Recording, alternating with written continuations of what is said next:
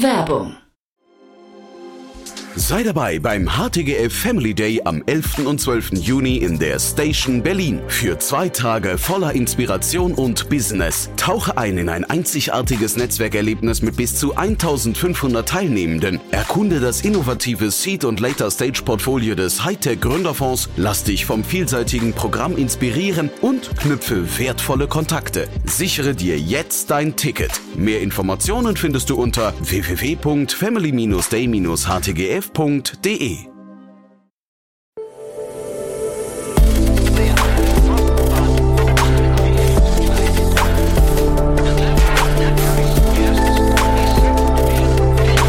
Startup Insider Daily. Investments und Exits. Herzlich willkommen zu Startup Insider Daily. Mein Name ist Jan Thomas und das hier ist unser Format Investments und Exits. Ihr wisst, jeden Morgen hier die wichtigsten Investorinnen und Investoren aus Deutschland, Österreich und der Schweiz. Und wir sprechen über Finanzierungsrunden, über Exits oder ja, über alles, was wichtig ist oder wichtig wird. Und so auch heute mit Martin Janicki von Cavalry Ventures. Denn Martin hat quasi die Meldung des Tages zum Anlass genommen, über den Insurtech-Markt zu sprechen. Da ist eine spannende Übernahme passiert, die möglicherweise Schatten vorauswirft für weitere Aktionen, für weitere Transaktionen oder die einfach vielleicht nur ins größere Bild passt und vielleicht ein guter Indikator dafür ist, wo der Insurtech-Markt gerade steht, und zwar in Deutschland. Aber Martin spricht auch über die globale Situation beziehungsweise über die Einflüsse der globalen Entwicklung auf den deutschen Insurtech-Markt. Deswegen tolles Gespräch jetzt mit Martin Janicki von Cavalry Ventures. Startup Insider Daily. Investments und Exits. Cool, ja, dann freue ich mich. Martin Janicki ist wieder hier von Cavalry Ventures. Hi Martin. Ja, hallo Jan. Ich war ja gefühlt eine Weile nicht da, aber äh, deswegen freut es mich umso mehr. Ja, freut mich auch umso mehr. Bist ja wirklich äh, Gast der ersten Stunde. Ne? Das fällt dann direkt auf, wenn jemand länger nicht dabei ist. Ähm, aber vielleicht äh, erzählst du kurz dann, wie es dir geht und auch vor allem Cavalry Ventures. Ja, mir geht es blendend, uns geht es gut. Äh, wir sind fleißig im Markt, wir sind äh, fleißig am Investieren. Vielleicht äh, für die Hörer, die es noch nicht wissen, ich bin immer noch Partner bei Cavalry Ventures. Wir sind ein immer noch in Berlin ansässiger Pre-Seed und Seed-Fonds und wir sind gut und gerne der erste Investor in sehr vielversprechenden Technologie, also Software und Internetfirmen. Und äh, ich habe also vom Markt Munkel gehört, in der Pre-Seed und Seed-Phase passiert gerade relativ äh, viel. Ne? Da ist also da hat sich die, die Winterstimmung da ist äh, entweder vorbei oder gar nicht eingekehrt. Ja, genau. Also ich glaube, der der Pre-Seed-Seed-Markt war auch über die letzten anderthalb bis zwei Jahre deutlich weniger betroffen oder deutlich weniger ins Schwanken geraten als die späteren Finanzierungsrunden. Äh, es gibt auch bei uns ein Sommerloch, also für die Zuhörer, die es nicht wissen, Venture Capital ist ein erstaunlich saisonales Business.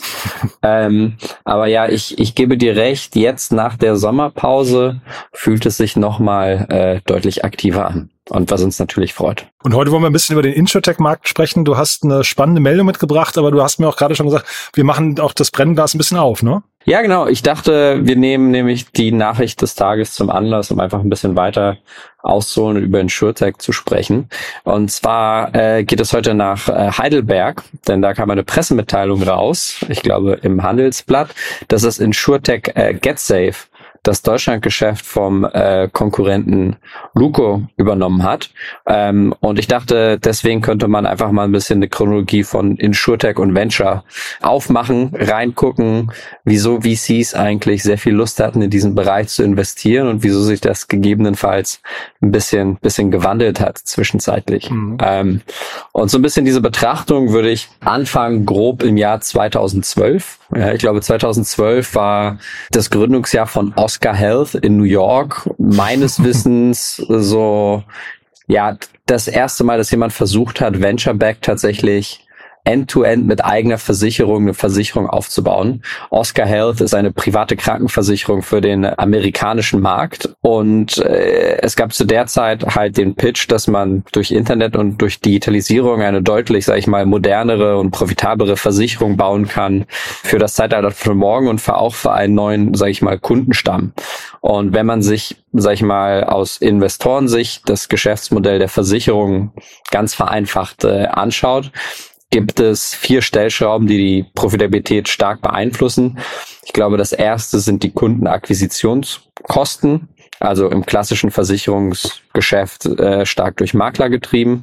Zweitens ist der Underwriting Profit, also das heißt Premium minus Schadensansprüche für jede 100 Euro Prämie, die ich als Versicherung einziehe, wie viel muss ich als Schadensanspruch wieder bezahlen. Die dritte Schraube ist so ein bisschen der Operating Profit oder die Operating äh, Margin. Das sind die ganzen Verwaltungskosten. Und dann gibt's als letztes noch den Float, das heißt von dem Geld, was die Versicherung einbehält zwischen dem Einzahlungs- und Auszahlungszeitpunkt, hat man deutlich Geld rumliegen und das kann man natürlich nutzen, um das an den Märkten zu investieren innerhalb eines sehr engen regulatorischen Korridors. Also das heißt, wir haben diese vier Schrauben und die grobe, sage ich mal, Investmenthypothese aus VC-Sicht war erste Schraube bei den Akquisitionskosten und das ist eine signifikante Schraube, ist, kann man die Makler ersetzen durch digitalen Direktvertrieb im, im Internet. Die zweite Schraube, der Underwriting Profit, hat man gesagt, naja, man kann wahrscheinlich das Risiko besser bepreisen, wenn man bessere Daten hat und das durch AI auswerten kann. Das ist auch ein relativ großer Hebel, denn in kompetitiven Märkten wie zum Beispiel Autoversicherung oder Sachversicherung in Deutschland sind in vielen Segmenten diese Marge quasi null äh, weil die komplett weggepreist wird. Ähm, dann gibt's den Operating Profit, wenn man sagt, naja, die Verwaltungskosten fallen zu einem großen Teil weg, weil wenn ich von jetzt von der ersten Zeile Code ein modernes System baue, habe ich nicht äh, ja quasi einen Haufen Legacy-Software, die aufeinander aufbauen, wo Leute Dinge ausdrücken, abheften müssen und so weiter. Ist eine relativ sage ich mal, kleine Stellschraube, denn die Verwaltungskosten machen etwa in den meisten Fällen 10 bis 20 Prozent des Umsatzes aus, im Vergleich zum, zum Risiko der Akquisitionskosten ein bisschen kleiner. Und der letzte Schraube ist, sage ich mal, der Float, der Investmentgewinn. Da kommt man irgendwann hin, wenn man wirklich, wirklich groß ist. Das ist aber etwas, was die Startups nicht direkt angreifen wollten. De facto die meisten Startups haben zu einem noch größeren Anteil als kleinere Versicherung auf Rückversicherern aufgebaut, also sehr viel Risiko abgetreten und somit auch eigentlich das Einnahmepotenzial, das sich aus diesem Float ergeben würde. Und die Idee war, dass man sozusagen in Zukunft dieses Rückversicherungs, äh, Rückversicherungsanteil zurückfährt und dann auch noch diese Profitabilitätsschraube hat, mit der man spielen kann. Und dann wurde äh, 2015, glaube ich, somit eins der populärsten Insurtechs gegründet, ein äh, amerikanisches Unternehmen mit dem Namen Lemonade die angefangen hat, sag ich mal, kleinere Sachversicherungen in den USA anzubieten. Also wir sprechen hier von Hausratsversicherung, Haftpflichtversicherung und, und ähnlichen. Und die Idee war es, ohne Makler hier durch einen peppigen Auftritt sehr junge Kunden früh zu akquirieren und über den Lifecycle von, sag ich mal, eines 25 bis 35-Jährigen mitzuwachsen und von den einfachen Versicherungen dann irgendwann in die substanzielleren Versicherungen zu gehen und dadurch sehr, sehr niedrige Akquisitionskosten zu haben und die Marge hochzutreiben. Ähm, und dieses Unternehmen ist sehr, sehr schnell gewachsen, war ein Investorenliebling und ist innerhalb von knapp fünf Jahren zum, zum IPO an der, an der Nasdaq ge geführt worden. Und das ist natürlich auch den europäischen Venture Capitalists und Gründern aufgefallen. Und es sind mehrere Unternehmen gestartet in Europa, die mehr oder weniger sicherlich von also sich an Lemonade angelehnt haben oder davon inspiriert waren. Das eine Unternehmen war GetSafe, das wurde 2015 gegründet, hat mittlerweile über 100 Millionen Funding bekommen von Investoren wie Earlybird, Acton und Commerce Ventures. Das ist im Kontext der heutigen Pressemitteilung eben der Käufer vom Deutschlandgeschäft von, von Luco. Luco wurde 2016 gegründet in Paris, hat über 70 Millionen Funding bekommen von Speed Invest, Excel und EQT. Und 2016 auch wurde Koya gegründet in Berlin mit über 40 Millionen Funding von La Familia Valar und, und Headline. Und was wir gesehen haben, ist, dass äh, Koya und Luco gemerged sind weil sie sehr ähnliche Geschäftsmodelle hatten und unter Druck geraten sind. Wieso sind sie dort unter Druck geraten? Ich glaube, von diesen vier Profitabilitätshebeln ist Leuten aufgefallen anhand der Betrachtung von Oscar und Lemonade. Und hierzu muss man sagen, dass der amerikanische Markt nochmal in vielerlei Hinsicht sehr, sehr anders ist. Aber es ist aufgefallen, dass die Unit Economics in den Modellen erst deutlich später sich positiv entwickeln als gedacht. Und äh, gleichzeitig sind alle möglichen Arten von Technologieunternehmen und unprofitablen, sage ich, Unternehmen umso mehr abgestraft worden an der Börse. Und heute ist tatsächlich etwas mehr als drei Jahre nach dem IPO von Lemonade äh, ist die Aktie immer noch mehr als zwei Drittel unter dem Ausgabepreis. Entsprechend hat auch in Europa dass die Skepsis oder die, die Messlatte im Hinblick auf Insurance-Modelle wurde deutlich, deutlich höher gehangen, was wiederum zu einer Konsolidierungsrolle äh, geführt hat. Also Luco hat Koya akquiriert, dann wurde Mitte diesen Jahres Luco gekauft von einem äh, britischen Versicherungskonzern, traditionellen britischen Versicherungskonzern genannt Admiral.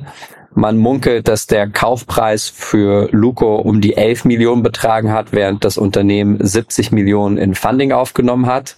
Admiral hatte aber kein Interesse daran, von Luco das Deutschlandgeschäft mitzunehmen.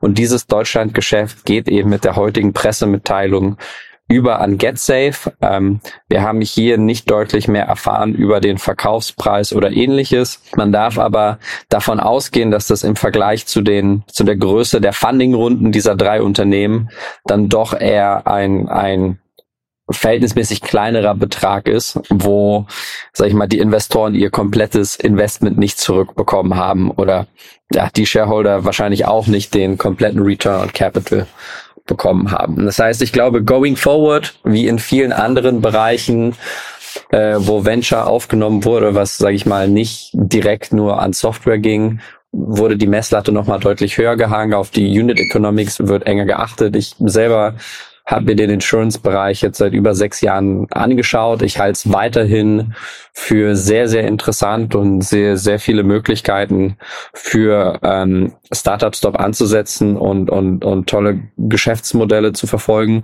Ich glaube aber, es ist fair zu sagen, dass man äh, nochmal mit ein bisschen mehr Genauigkeit herangehen muss und schauen muss, wo denn genau eine äh, Möglichkeit oder ein Geschäftsmodell angesetzt werden kann, was auch ein guter Fit ist für, für Venture Capital versus, sage ich mal, alles zu finanzieren, was schnell wachsen und, und, und skalieren kann.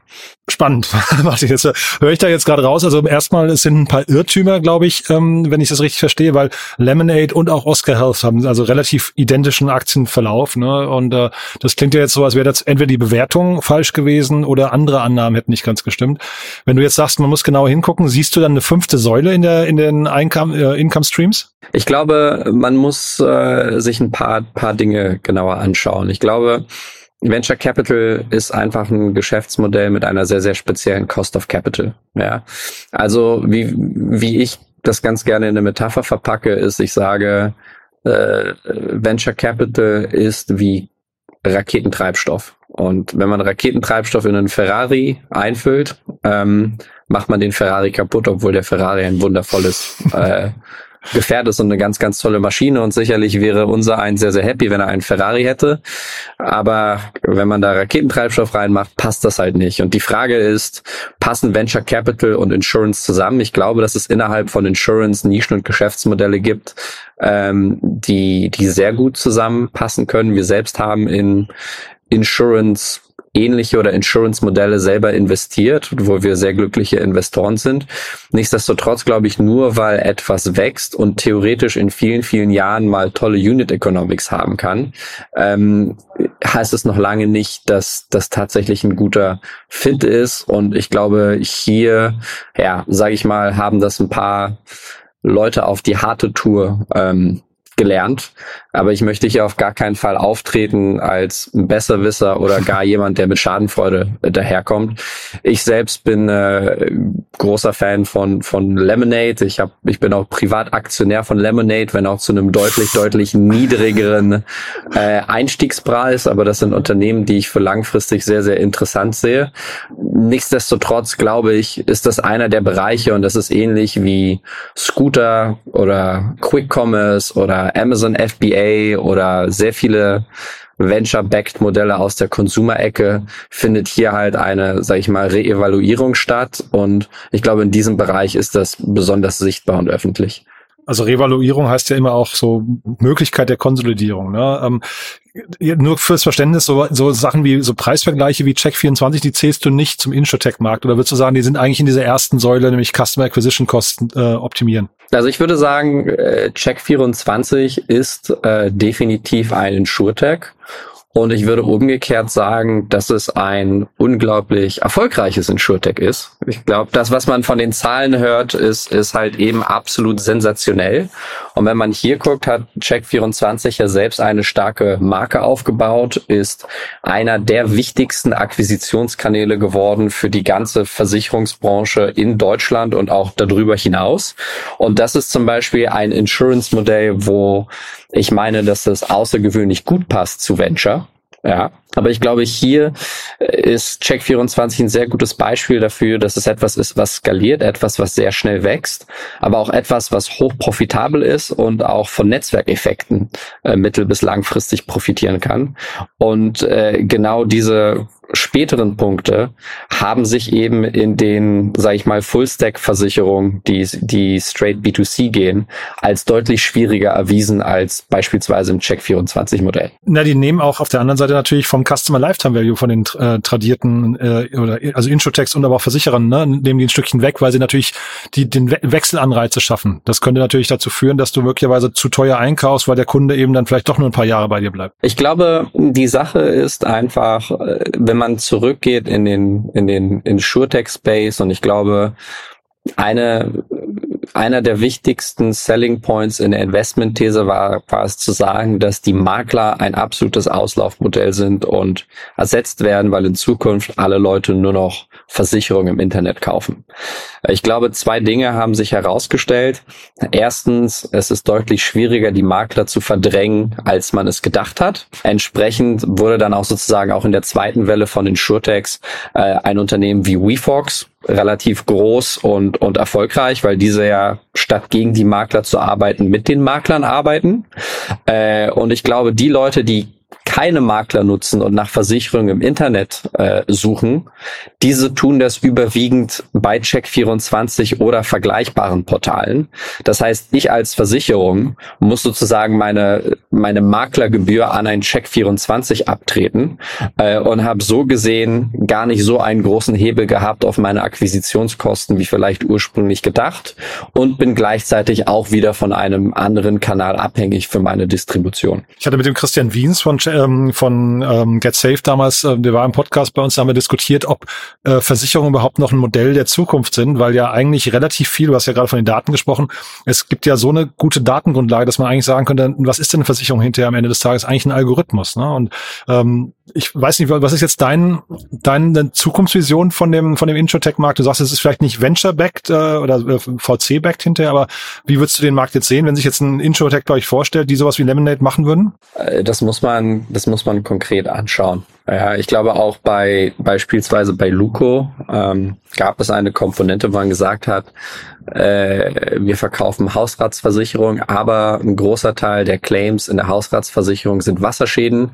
und deswegen gibt's bei uns extra Sensoren oder sonst was, die es schaffen, Schäden frühzeitig zu erkennen und mhm. zu vermeiden. Also ich glaube, ganz so schwarz-weiß, wie ich das gerade dargestellt habe, ist das auf gar keinen Fall. Es wird langfristig Versicherung geben. Es gibt, es wird ähm, klar, die Datenlage wird sich verbessern. Wir werden vielleicht weg von Ownership zu Usage-basierten Modellen gehen, beispielsweise in der Autoversicherung. Das gibt die Möglichkeit, ähm, Vermietern oder Autoversicherern direkt die Versicherung mit, mit der Usage irgendwie zu verknüpfen. Also ich glaube nicht, dass Versicherungen weggehen werden. Ich glaube aber, dass sich in dem Versicherungsbereich sehr, sehr viel ändert wird. Und das sehe ich im Umkehrschluss als für uns als Venturefonds als Opportunität und und weniger als als Risiko, wenn man wenn man äh, sage ich mal sich dort klug positioniert. Und deswegen bleibt das weiterhin ein sehr, sehr spannender Bereich für uns. Ich hatte mit Otto Birnbaum mal über, ich weiß nicht, ob du die kennst, Alan oder Alain, werden sie wahrscheinlich ausgesprochen, aus Frankreich gesprochen, mhm. die so diesen B2B2C-Ansatz gefahren sind. Den fand ich damals ziemlich smart. Die haben sind dann quasi über Betriebe gegangen und haben über Betriebe die ähm, Versicherungen angeboten oder an die Mitarbeiter eben angeboten. Das fand ich irgendwie einen cleveren Weg, ne? Ja, genau. Und äh, um dir auch ein Beispiel zu geben, ein vielleicht das ungewöhnlichste Cavalry Investment aller Zeiten, da wir ein rein europäischer Fonds ist. Wir haben früh in unserem ersten Fonds ein Investment gemacht in ein Allen-artiges Unternehmen, was effektiv etwas ist wie Oscar Health oder Otto Nova für den mexikanischen Markt, die eben auch private Krankenversicherungen oder private Krankenzusatzversicherungen B2B vertreiben. Und äh, dieses Unternehmen heißt Sophia und äh, das funktioniert fundamental sehr, sehr gut. Aber die Investmentthese hier ist eine zu, grundsätzlich ganz, ganz andere. Die Akquisitionskosten sehen anders aus. Der Underwriting Profit sieht fundamental anders aus, ähm, weil einfach die Marktstruktur und die Marktreife eine ganz, ganz andere ist. Ich erinnere mich, dass du mal erwähnt hast, dass ihr ein Investment in Mexiko hatte. Ich wusste nicht mehr, dass es ein äh, Alarm-ähnliches Modell ist oder ein, überhaupt ein Introtech. Ähm, dann vielleicht zum Schluss trotzdem mal, was glaubst du jetzt, die Konsolidierungsphase im Introtech, wo sind wir da jetzt gerade? Am Anfang, in der Mitte oder sind wir schon durch? Nein, ich glaube, durch sind wir noch nicht. Ich glaube, die große Frage ist bei äh, solchen Modellen, wie sieht es mit der Profitabilität aus und wie viel Exit-Druck machen gegebenenfalls Bestandsinvestoren. Ich glaube, die Konsolidierungswelle wird weitergehen. Mit welcher Geschwindigkeit weiß ich nicht. Und ob das eine Konsolidierungswelle sein wird, unter Startups, wie in dem heutigen konkreten Beispiel, oder wo sage ich mal, bestehende Incumbents oder traditionelle Versicherer sich neue Marken oder technologische Kompetenz oder jüngere Kunden zukaufen, das kann auch eine weitere Option sein. Ne? Also, und ich möchte auf gar keinen Fall, wie gesagt, hier zu negativ auftreten. Ich bin wirklich ein, ein grundsätzlich großer Fan vom, von Insure-Tech-Modellen, finde, das ist ein sehr interessanter Space und ich finde auch tatsächlich den, den Ansatz von einem Unternehmen wie, wie GetSafe sehr, sehr interessant. Was sich einfach geändert hat, ist die Zahlungsbereitschaft von Investoren äh, in ab wann, sage ich mal, Unit Economics als attraktiv gesehen werden. Ja, beim Insurance-Modell, genauso wie auch bei vielen anderen Fintech-Modellen, ist es oft so, dass die Akquise von äh, Kunden sehr, sehr teuer ist. Die Akquisitionsrückzahlkosten soll heißen, ich bezahle für einen Kunden im Marketing 100 Euro. Dieser Kunde generiert für mich im Jahr 25 Euro Profit. Nach vier Jahren habe ich die Akquisitionskosten zurückgezahlt und danach ist der Kunde für mich profitabel. Naja, wenn Investoren früher gesagt haben, es ist für mich okay, zwei, drei, vier, fünf Jahre darauf zu warten, bis sich diese Akquisitionskosten refinanzieren, aber ich weiß, ich behalte einen Kunden für zehn Jahre und mehr und deswegen ist es ein lohnendes Modell. Jetzt kommen die Investoren und sagen, naja, dieses Rückzahlen muss aber innerhalb vom ersten oder zweiten Jahr geschehen, stellt das super vieles auf den Kopf. Ja? Das heißt, das ist auf gar keinen Fall ein negativer Kommentar auf das Geschäftsmodell. Es ist ein mindestens genauso negativer Kommentar darauf, doch wie launische Märkte Investoren sein können, ja, und wie sich innerhalb von, von, von drei, vier Jahren man Leute in komplett entgegengesetzte Richtung beraten kann. Ist für, ja, finde ich, finde ich wirklich, äh, das, das passiert fast zu häufig, ne? Könnt ihr jetzt nichts, äh, also ihr als Cavalry nichts dafür, weil ihr früh dran seid, aber vielleicht dann trotzdem die Frage, wenn jetzt jemand bei euch anklopfen würde, würde sagen, ich möchte hier einen Introtech gründen, dann ist ja die Wahrscheinlichkeit, also jetzt nicht nur bei euch, sondern bei Frühphaseninvestoren dadurch höher, dass er vielleicht abgewiesen wird, äh, im Vergleich zu vor ein paar Jahren. Was hat der dann für Optionen oder die, ne? Gehen die dann, zu, muss man dann eine Angel-Runde machen und danach gucken, dass man schon einen Strategen reinholt oder woher kriegt man Kapital? Ja, also wahrscheinlich ja, ich, ich glaube, es wird, wenn man es nicht schafft, Venture Capitalists zu überzeugen oder eventuell Family Offices zu überzeugen, ist es sehr, sehr schwierig mit quasi gebootstrapped im Insurance-Bereich etwas zu starten, außer man hat quasi ein reines, sage ich mal, Software-Enablement-Produkt, was irgendeinen konkreten Prozess bei Versicherern optimiert und man diesen an Versicherer verkauft. Und entsprechend wird es früher oder später nie wirklich drum herumkommen, dass man mit Versicherungen auf die eine oder andere Art und Weise zusammenarbeitet.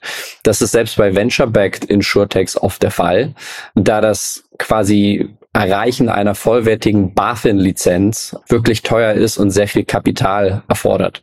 Das heißt, oft ähm, starten Insurtechs damit, dass sie quasi mit Versicherungspartnern erste Tarife entwickeln und dann gibt es verschiedene Stufen von äh, die Tarife des Versicherungspartners anbieten. Dann die nächste Stufe wäre beispielsweise ein, ein MGA-Setup, wo man eigene Tarife hat, die aber vom Versicherungspartner dann quasi betrieben werden und über deren Balance Sheet laufen. Und dann gibt es weitere Schritte bis man irgendwann eine wirklich eigenständige, vollwertige Versicherung ist, mit Rückversicherer und vielleicht irgendwann auch wieder ohne.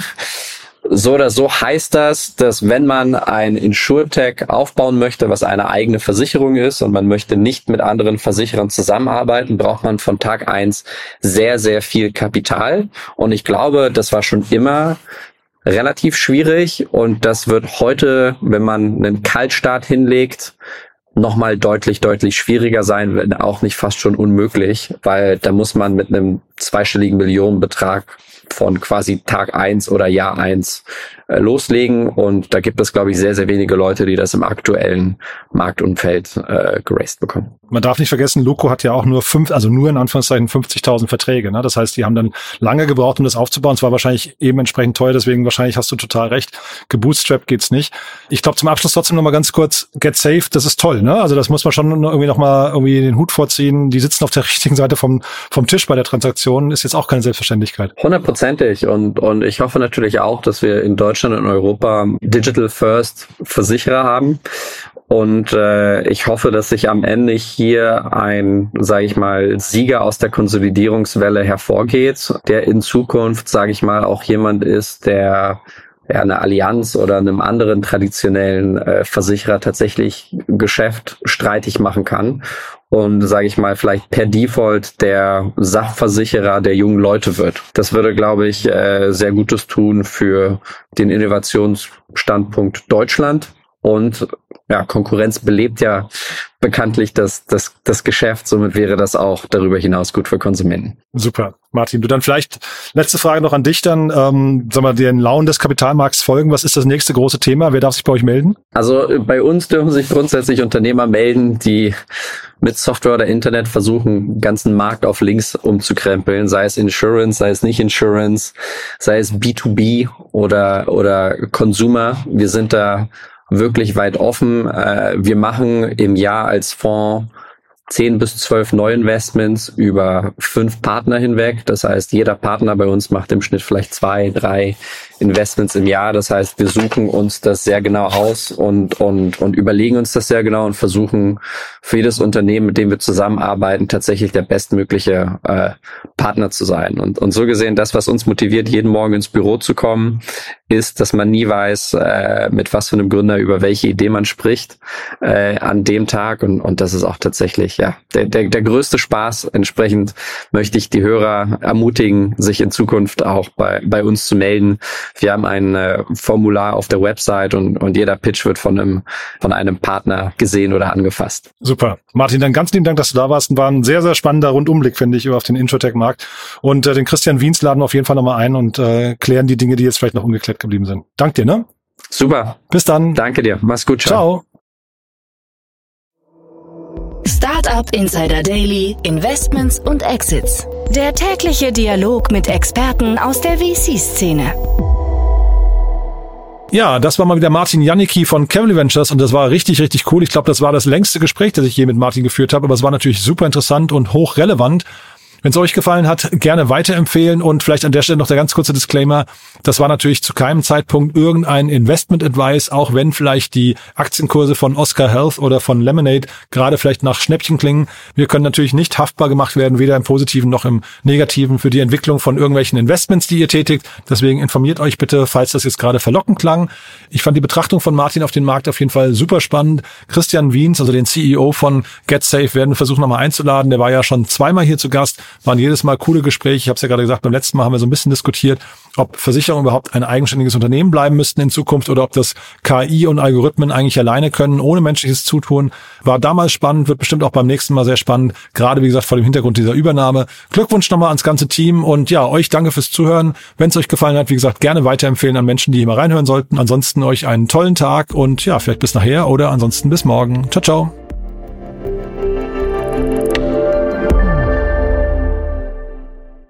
Transparenzhinweis. Der heutige Gast steht mit Startup Insider in einer direkten oder indirekten wirtschaftlichen Beziehung. Unsere Statuten sehen vor, dass diese Beziehung unsere Neutralität und Objektivität nicht beeinflusst. Eine Übersicht unserer Kunden und Partner findet man auf www.startupinsider.de slash Kunden. Eine Übersicht unserer Gesellschafter findet man auf www.startupinsider.de slash Gesellschafter. Diese Sendung wurde präsentiert von Fincredible. Onboarding made easy mit Open Banking. Mehr Infos unter www.fincredible.io.